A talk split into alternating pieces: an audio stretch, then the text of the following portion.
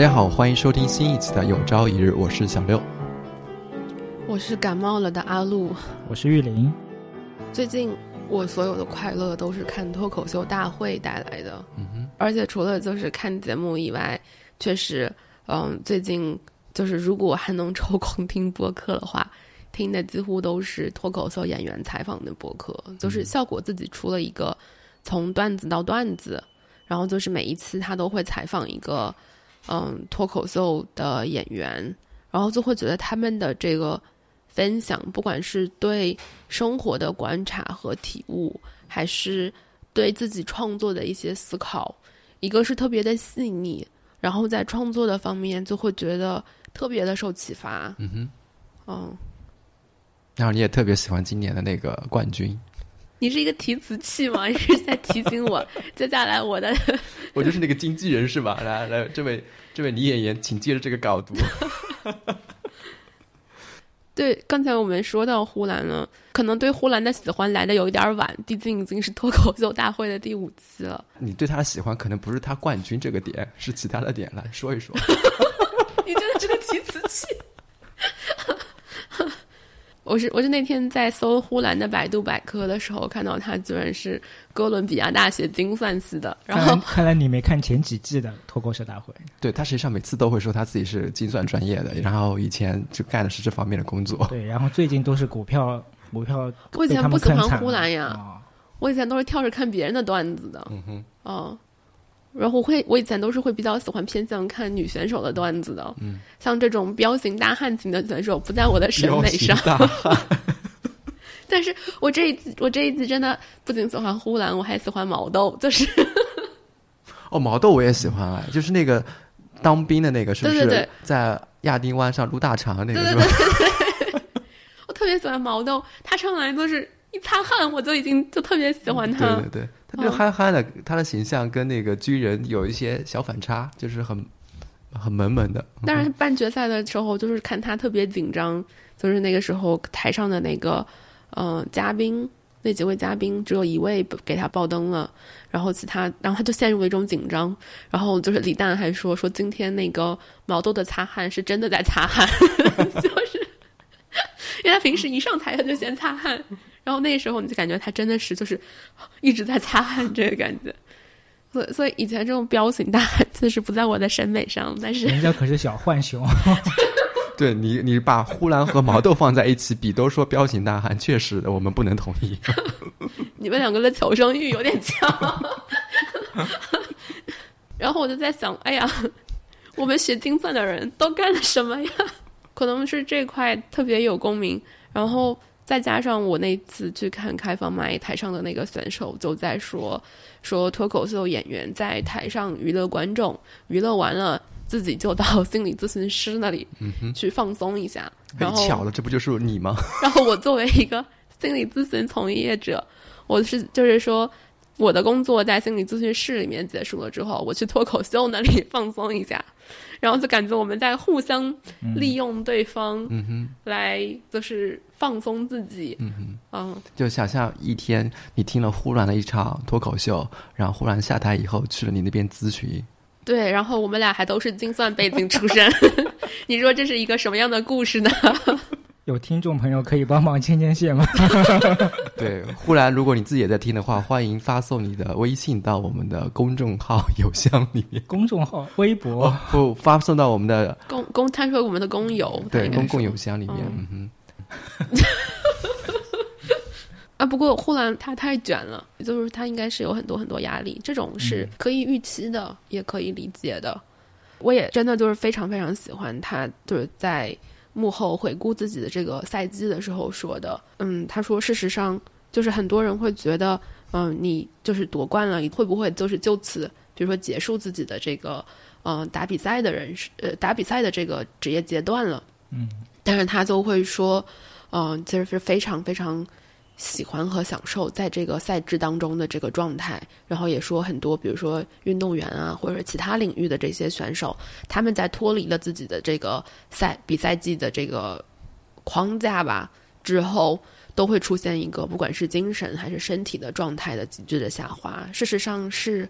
那种赛制带来的紧迫感，压力和它的这个周期性，是不断的能够 push 你有这种源源不断的灵感和创作，并且能够做出一些完全超过自己预期的，就是有一些完全超过自己预期的发挥。就你可能会想，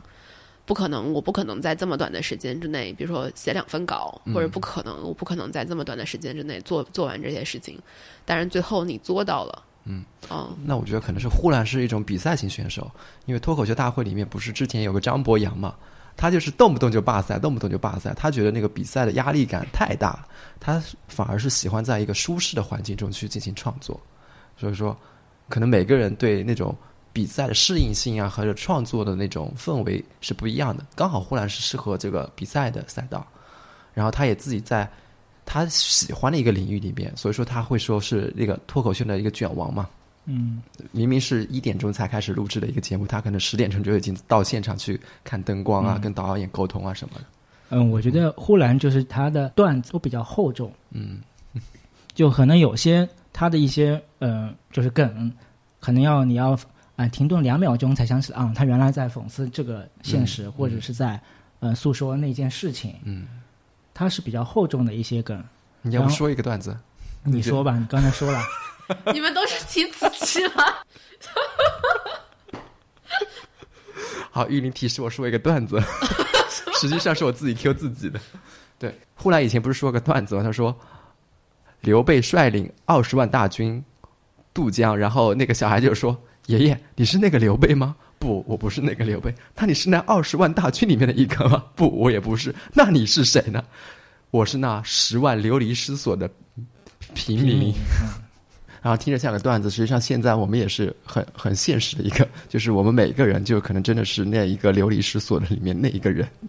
就他，会有一些那种升华的东西在里面的，嗯所以他自己也说过，就是笑不是目的，笑是为了传播你真正想表达的东西，应该藏在这个里面。因为现在呃，包括呃喜剧大赛，还有那个脱口秀大会啊，他们的创作空间其实越来越小了。对他们可以说，他们的创作空间真的是在夹缝中求在生夹缝中求生存。生存嗯，今天就没有办，今年就没有办吐槽大会，所以就现在就是我们感觉，就是自己的生活其实是很有一点荒诞感，或者是戏剧化的，但是你可能呈现出来的形式上面，反而就是说你不能这么荒诞跟这么戏剧，嗯，你要本本分分、老老实实的在那边。创作出一些比较肤呃表面的这些喜剧段子来，所以我觉得他们也比较肤浅的内容，比如我们这一档节目。对啊，事实上，我觉得是这样的。比如说，我认为目前为止在所有简中创作当中，没有被下架的作品都没有说到什么实际的东西。然后我之前因为我的微博账号已经有十年，就是我已经有微博使用了十年了嘛。我之前就在微博上面大放厥词，我就说所有目前还活着的这些微博账号，都是因为没有说那些该说的东西，然后我就被微博禁言了。微博可真聪明。我那天跟我朋友说这件事儿，我朋友说你这个做法就叫做活得不耐烦了。然后，呃，对，刚才说到就是，嗯、刚才说到什么？哦，刚才说到那个呼兰就是脱口秀卷王，他他本人对自己的这种追求是就是说是非常非常高的，或者或者他甚至能让你感觉到就是怎么了？没有，你刚才说非常非常高的时候，我就想到上次有一次我写了一段文字，然后我发到群里面，然后陆就说改，然后艾特了一下那个玉林，玉林你改一下，然后我就想到，确实要求是不一样的。接着说欲突然的事儿，来 来来，要求比较高。对我，我觉得他是那种，就是就是一个要卷的人，他不是说他是为了卷而去做那些追求极致的事情的，是他要的就是那个追求极致的东西，嗯，所以他不会在达到自己心里的那个预期之前停下来的，但是在别人看起来就会觉得，哇，你真的好卷啊！然后这个就会让我想到，嗯、上个礼拜团督的时候，就是我们在讲一个案例，那个案例当中就有一小段的情节是这个人他非常的矛盾，就是他自己觉得有一个道德，自己都觉得自己是道德上有问题。然后那个老师就会在分析的时候就会提到说，有一句话叫做，嗯、中国的古话是随心所欲不逾矩。这个不逾矩，逾就是逾逾越的逾，然后规矩的矩，就是说随心所欲，但是又不超越了这些规矩。然后老师就会说：“哎，你们觉得奇怪吗？就是怎么能随心所欲，就是做我想做的这些东西，但是又不逾矩？那我还怎么随心所欲呢？”然后老师就会说到说，其实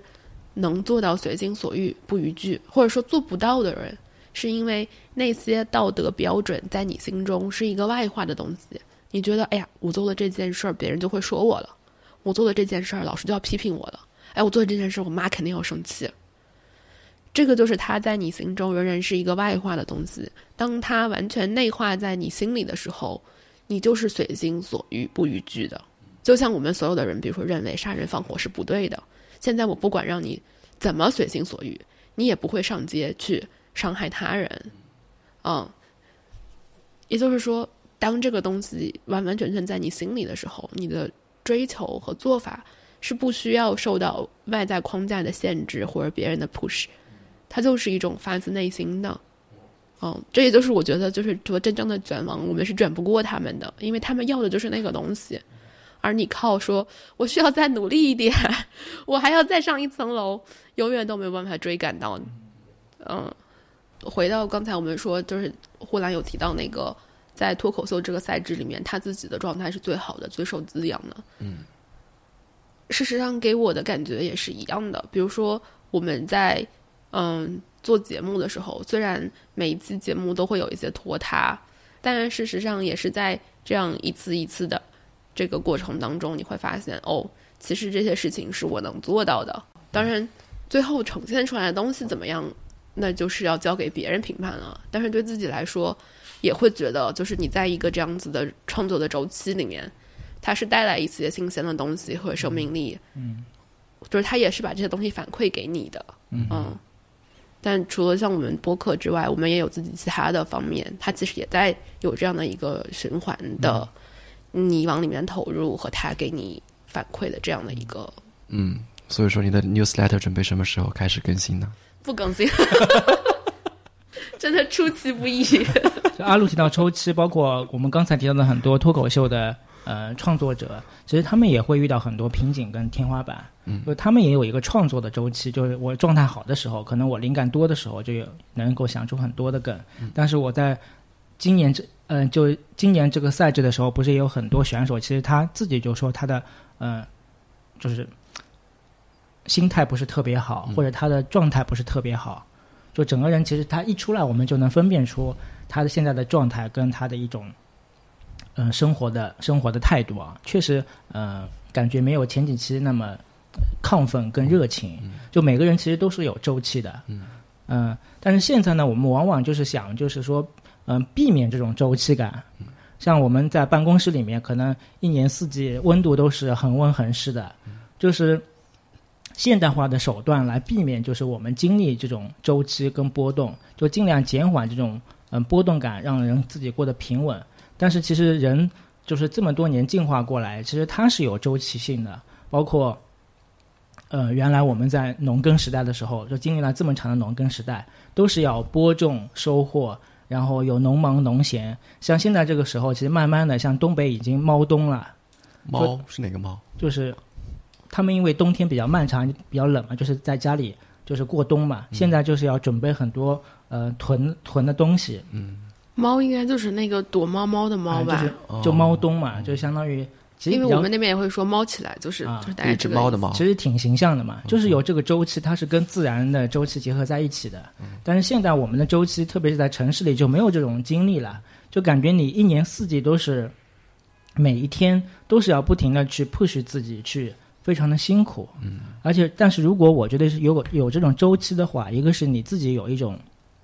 舒缓的过程，另外一个就刚才我们说的有很多节点性的东西嘛，就你可以有自己的小目标，就是每一个周期就是自己的一个小目标，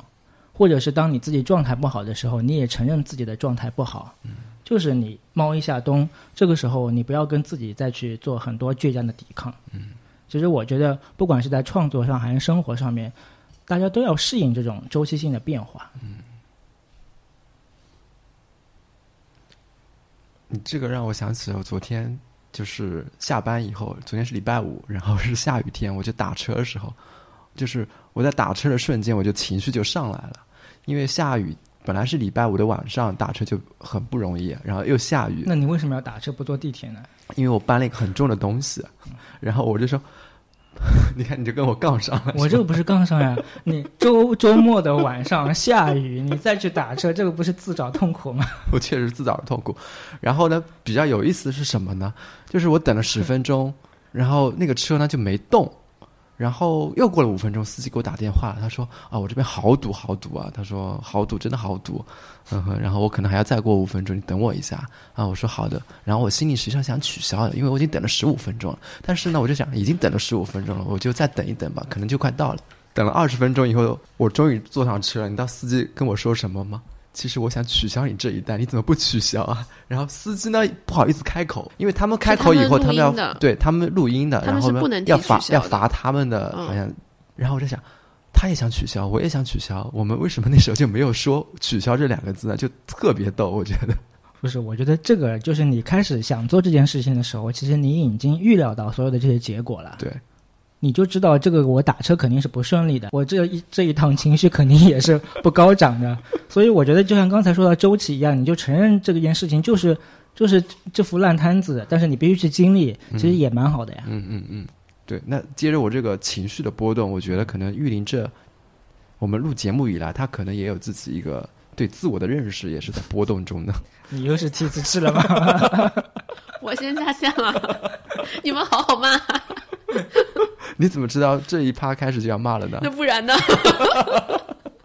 嗯，我觉得现在就是有一个词，就是也比较流行的，就是情绪价值嘛。我看好多人都在分析这个情绪价值。哎，我倒是没有听说。嗯，你要不给我先 说说这是什么意思？情绪价值就是你跟包括跟伴侣或其他人在相处的过程中，就是说你跟这个人在一起的时候舒不舒服？嗯，是你的快乐大于痛苦，还是说你的呃拧巴痛苦多于呃你们俩在一起的快乐？嗯。但是那个，其实你们去可以去看大佬，就是大佬那个夸奖别人的方式就是不一样的。他就会说啊，太贴心了，你太好了，就是不会说哎呀，我太高兴了，我刚好需要这个。就他的夸人的角度不是从我呃我的这个主体出发的，而是从对方的这个客体去出发的。嗯，你没有发现吗？没有。你这让我想起了，就是我对我父母的关心啊，我觉得是咆哮式的关心的。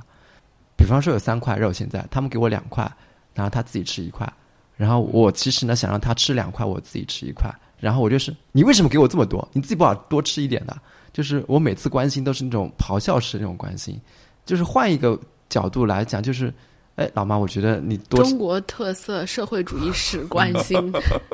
对吗？嗯哼，哎，这个就让我想到了中国的家长，就是特别我们父辈啊，就他把他的这种牺牲变成了一种牺牲感，嗯。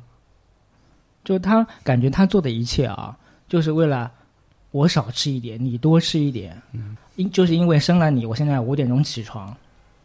就把这种呃陪就是养育孩子上面的这种呃确实是牺牲，但是他已经把它内化成这种牺牲感，就是我吃苦了都是为了你。然后这种呢也是给孩子会造成很大的压力，就是这种呃父爱或者母爱，就一方面是给孩子一种嗯。盔甲，另一个方面就又变成孩子的枷锁。嗯，他就觉得父母都这么牺牲了，那我可能就不一定能够要享受当下的这种生活。我是不是也要做出牺牲，或者是我是不是要迁就于父母的更多的一些他们的一些观念？就是我们这一次的主题其实是围绕 Thanksgiving，就是就是想想要借着这个契机吧，正好来说一些。我们我们可能会觉得很感谢的东西，嗯，哦，其实我最想说的那个部分已经说完了，就是感谢创作，嗯，然后玉林说了很多是感谢这种算是自己情绪问题上面的一些思考嘛，变化自己心态的一些变化，理解上面的不一样。那个理解这个情绪的情绪的变化，其实我最要感谢的是，就是同事拍的一个视频，嗯，就。嗯，因为我自己啊，我一原来一直认为我是一个比较随和的人，然后是一个 你笑什么？我是 你是把别随和都给了别人，把严酷都给留了给阿鲁，所以阿鲁笑了。就是我现实生活就一直以为自己是一个比较随和的，然后是一个比较，呃，就是比较好打交道的人，就我自己是这么认为的。对啊，你不要看我的反应呀，你就说就好了。对，就是有一次我们举办一个嗯、客户的活动，就是有两三百号人参加的，然后当时呢就压力比较大，就是你又要准备会场，又要准备一些 PPT，还要嗯、Q 一些流程。然后因为前面要先去准备嘛，然后我同事就拍了一个现场的视频，然后发到微信群上面，就是我们都在准备了。然后当时呢，我就发现我在工作时的那个表情，就是真的是特宋宁峰本人，对，就是宋宁本人就是特别特别严肃，嗯，就是严肃到我自己都不想看下去，就真的特别特别严肃，就完全就是就一本一本正经的在那边做那些事情。嗯那我觉得工作时候大家都挺严肃的吧？你也是这种，你也是这种啊，而且你的你的这种我更严肃。对你的这种冷漠感是从电话机那边就可以传递过来的。从从那个看到视频了以后，就是相当于这是一面镜子，因为原来从来没有说自己会观察过自己嘛。嗯。啊、像现在很多节目，他们不是其实也是一种近近视的这种观察嘛。就当这个视频以后，我看到我的那个在工作状态原来是这种样式的时候，我就有一种自我反省，就是我到底是个什么样的人。就我是觉感觉自己是一个随和的人，还是在别人看来我是一个比较冷漠的人？所以我后来就慢慢的就是会注意到，就是在各种跟人的交往过程中，就感觉他们给我的一些反馈，就到底我在别人的呃心目中，或者在别人看来，我到底是个什么样的人？然后最近大部分人都会感觉我是个比较冷的人。嗯嗯我觉得工作中，我觉得你投入了进去以后，确实还不是还不是工作中，就是在、呃生活中，比方说跟人第一嗯、前面几处接触的时候，他们就会觉得我可能是比较呃难以靠近的那个人啊。那你会因为他们的，比如说给你一些评价，是做改变吗？我会改变，就是原来可能我没有注意到自己的这方面，嗯，但是其实我们三个人，就是我感觉就给人第一印象，为什么要把我带进去？就是我自己这么感觉，就是我们三个人其实都有一种，冰霜打在你脸上的感觉。大家好，就是我们是冰霜组合，就是第一次见面的时候都会有这种感觉，就我们是有一点，你不承认吗？路路比较无语，就是这一趴我能闭麦吗？我我都没有开，我都没有说话，你为什么还把我扯进去？确实是这样的，嗯，我同意你。就是因为我们现在就是，比方说，嗯，因为我们原来在一起工作嘛，就可能周围人对我们的评价，可能就觉得我们三个人可能不是特别活跃，嗯，然后也不是特别说爱跟别人打交道，嗯，什么叫不活跃和不爱跟别人打交道？不活跃只是不想参加公司的那种垃圾，活动，对好吧？就是就是说，就是给人的印象，反正就是这些嘛。他们也不看看自己组织的是什么活动，还要让别人活跃。因为有些人他就是一上来就很油，就是感觉跟你的距离感就是很近的，嗯，就他没有什么边界感，就会跟你打我特别不喜欢这些。对嗯，但是我们我们三个可能看某一层次可能还会比较像，所以现在还可以在一起录节目。嗯，对。你正在收听《有朝一日》，这是一档由三个好朋友阿路、玉林，小六，一同发起并制作的播客节目。这档节目是我们人间观察、好奇心探索、挑战观念和自己的音频记录。如果你喜欢我们的节目，希望你可以在 Apple Podcast 给我们五星好评，也可以在爱发电为我们用爱发电。如果喜欢这期节目，欢迎你把它转发给你的好朋友一起收听。若你希望和我们建立更多联系，可以在微博搜索“有朝一日播客”找到我们。祝你收听愉快！我那我会想分享一个最近工作当中感受比较深的事情，就是我会觉得，呃，就如果总结成一个 bullet point，就是我小标题的话，就是感谢弯路，就是都没有白走。在在我就是最最开始我的咨询实践的时候，我其实呃，因为很多前辈会说需要录音录逐字稿，然后不断的去看自己的逐字稿，看自己说的每一句话有没有必要说，这句话的功能是什么，到底呃，然后比如说，因为有一些时候我们虽然呈现出来的表现是共情，但实际上这句话其实当时是因为咨询师自己觉得说需要说这句话，他的出发点并不是为了来访。然后很多时候你需要在逐字逐句的去看你的逐字稿的时候，才能回顾到这一部分。然后我当时对于这个问题，这个问题真的困惑了我好久，就是我到底要不要写，要不要录音，要不要记逐字稿？督导老师几乎都会跟你说，每个人都会有自己的工作方法，你需要发现的是自己的工作方法，他不会告诉你个答案。然后我督导是比较倾向于，对他会有个倾向，是比较倾向于不录音的，嗯，对他比较倾向于不去这样逐字逐句的记东西，因为这不是一个动力学的工作方法。这其实和我自己内心的倾向是蛮蛮，就是说，呃，不约而同的吧，就是，就是我其实也是这么想的，呃，但是与此同时，你没有录音的时候，你会非常的害怕，因为你自己的。呃，在工作前期对自己的工作可能还没有那么有信心的时候，你会非常担心我会不会漏掉一些东西，我会不会漏掉一些学习的机会，我这样算不算没有把基本功练扎实？但是与此同时，我也发现我写回忆稿的能力特别强，就是我虽然不录音，但是我呃结束了之后自己靠回忆把它写出来的能力特别强，而且我发现我是不能写的，我要对着一个录音软件说。就是我要对着一个录音软件说，刚才就是叭叭叭跟我说了什么，然后我是叭叭叭说了什么，然后别人又叭叭叭说了什么，然后我又叭叭叭说了什么，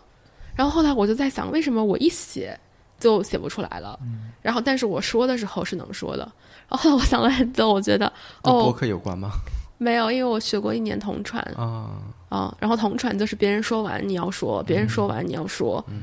啊，然后所以我就是。所以我的后面我的工作流程就是别人说完，就是我的咨询小结结束了之后，我会自己对着我自己的语音软件，把我所有要记的事情都说出来，然后再用这段东西把它转成文字。所以你就会觉得所有的弯路都没有白走。虽然我当时学同传的时候就完全是凭着兴趣，后来这部分学习经历也没有实现任何工作的价值，我没有做过相关的工作，但是你就会发现，哎，用上了。嗯嗯然后后面别人就是。再有更新入行的，这个就是同行们吧，就是来问你说：“哎，你你录音吗？或者你录音是用什么东西录音的？你是怎么转文字稿的？”然后你就跟他说不录，然后说：“那你都能记住吗？”跟他说能。他说：“那你怎么记住的？”然后我刚开始的时候是想告诉他们我是怎么记住的，后来发现这个过程太复杂了，然后我就跟他们 说：“因为我学过同传。”然后 他们就说：“哦，好的，那你不具备我的参考价值。”不具备可复制性的经验。嗯嗯，如果说这一部分是都是感谢弯路的话，那还有一部分就是感谢时间，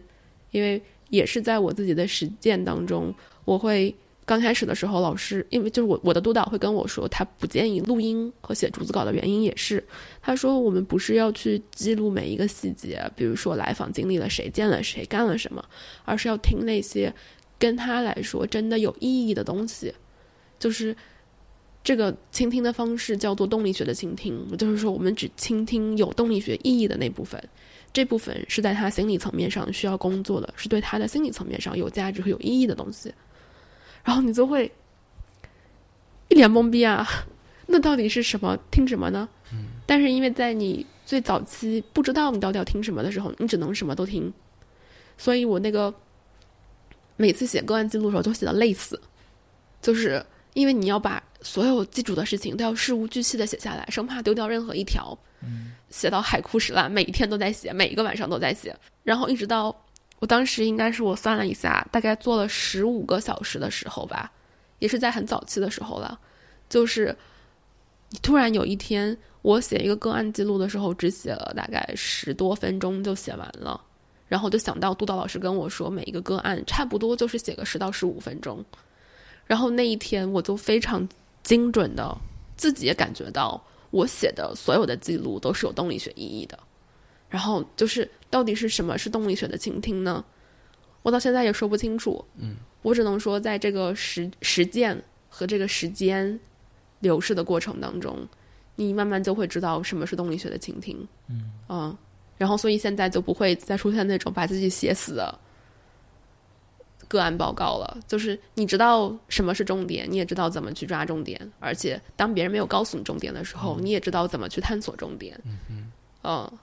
就像老师最开始跟你说的，它不是一个我能够告诉你这么做你就能这么做的事情。嗯很多东西是你要自己去探索，包括你的工作方法和流程。最后，它会有一个你个人风格的工作方法和工作方式。嗯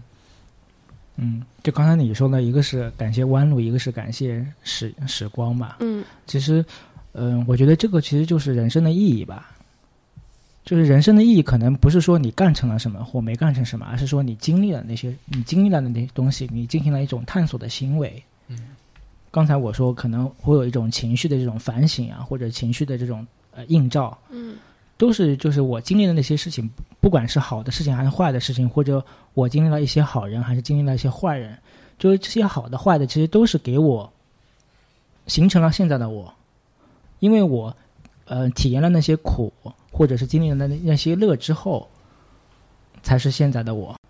嗯，是他们塑造了和打磨了现在的你。而且我确实非常感谢时光，就是可能我原来感觉我可能放不断、放不下这段感情，或者是我一直在这段感情里面，嗯、困在这段感情里面。嗯但是你可能就是你只要时间足够长，可能、嗯可能是五年，可能是十年，但总有一天你这个情绪会慢慢的化解掉。所以我感觉，嗯，虽然你可能时光过去以后，你可能还会有很多新的问题，可能你要接受你的衰老，或者是你要接受你的那些生、生命上的病痛啊。但是同时，你也会感觉到，就是可能受过的那些伤，或者是那些痛，可能你也是在慢慢的就是在时光中就融入到那个时光里面了，就成为你的生命的那部分。你也会接受你的那些过去的那些伤害。嗯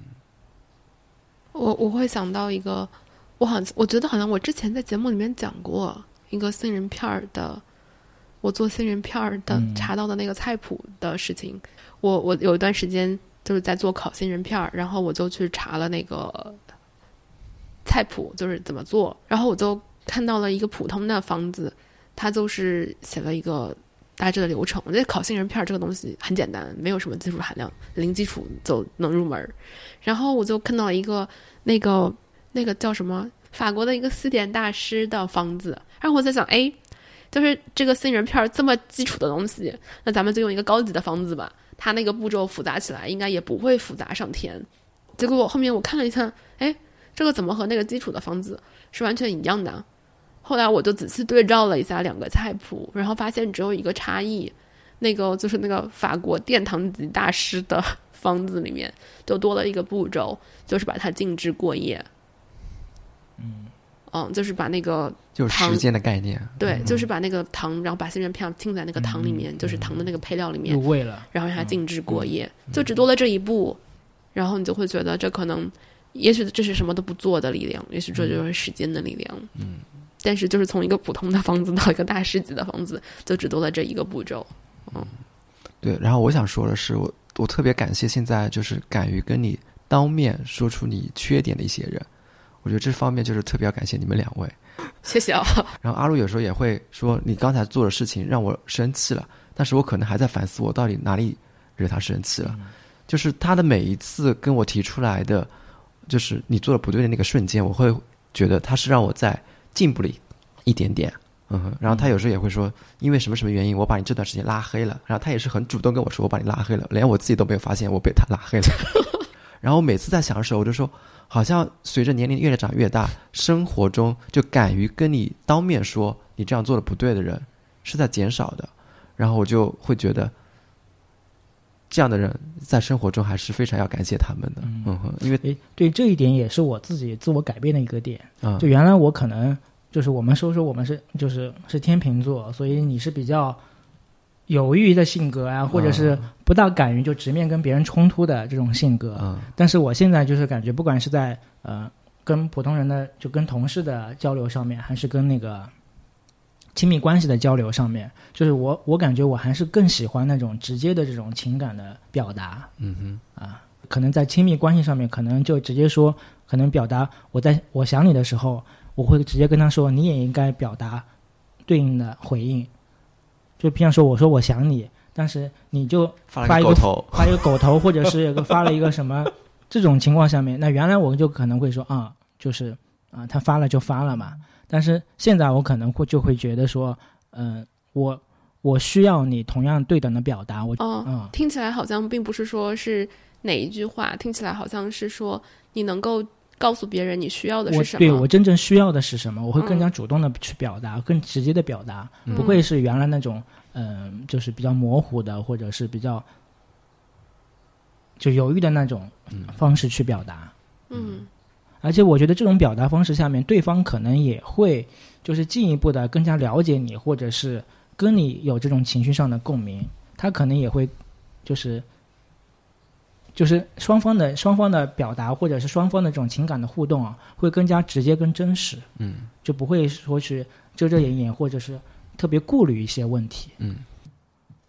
嗯哼，那我们今天就先聊到这里啦。嗯，那我们也要感谢，嗯，我们向宇宙发出的信号之后收到的所有的反馈，比如说大家的每一次收听和每一条留言。对你说起这个，让我想起好像微博里面有一个小朋友给我们留言，就是他考上了医学资格证。嗯嗯，然后我非常感谢他跟我们分享这个喜悦，也谢谢他，嗯，过去的一年他的收获。呃，对于我们来说也是，就是在日常的生活当中，突然就收到了一个开心事，一个不属于我们的开心事，对，而且是一个很真实的开心，就是一个完全的意外的，对于我们来说是一个意外的收获。对。然后嗯我不知道用怎么来形容，就是觉得我我想跟你一些喜悦跟你节目无关，但是我就想跟你分享你，就好像我们很熟。嗯嗯嗯而且我最后也希望，就是不仅是我们三个人，或者是在听我们节目的这些朋友，在某个时刻能够